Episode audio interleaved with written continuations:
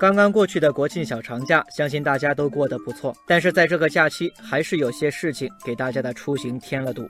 深圳市民雷女士在半年前就在网络订票平台飞猪上花五千七百多元买好了机票，打算国庆前出发去马尔代夫度假。但没想到到了机场，却发现根本没有这个航班。然而，飞猪平台从订票到乘机时刻都显示航班情况为正常准点，并无任何异常和提醒。最后，雷女士不得不多花三万多元重订另一趟客机赶去马尔代夫，一家人的出游计划被完全打乱。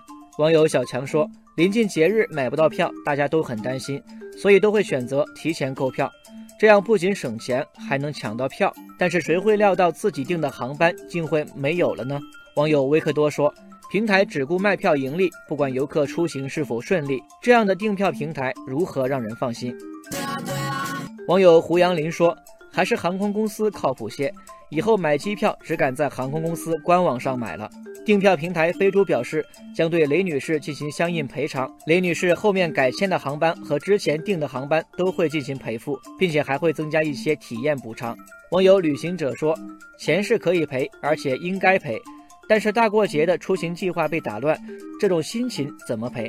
网友绿野仙踪说：“游客自身并非完全没有问题，临行前要是在航空公司网站再查一下，就更稳妥了。”网友燕七胡说：“游客之所以马大哈，是因为对平台太过信任，是平台辜负了游客的信任。”如今网络订票平台多如牛毛，消费者动动手指就可以预订酒店或者是车票、机票等，的确让人感到方便快捷。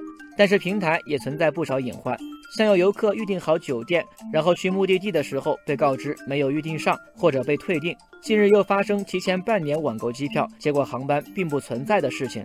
网友车水马龙说：“平台大了就应该有大的样子，消费者买到不存在的航班机票，平台今后如何取信于人？”网友路在脚下说。消费者遇到类似的情况，要及时向有关部门反映，及时拿起法律武器进行维权。网友罗曼蒂克说：“还是要提醒大家，无论在什么平台预订机票或者酒店，一定要在日期接近的时候打电话再三确认，避免出现类似的情况，给自己添堵。”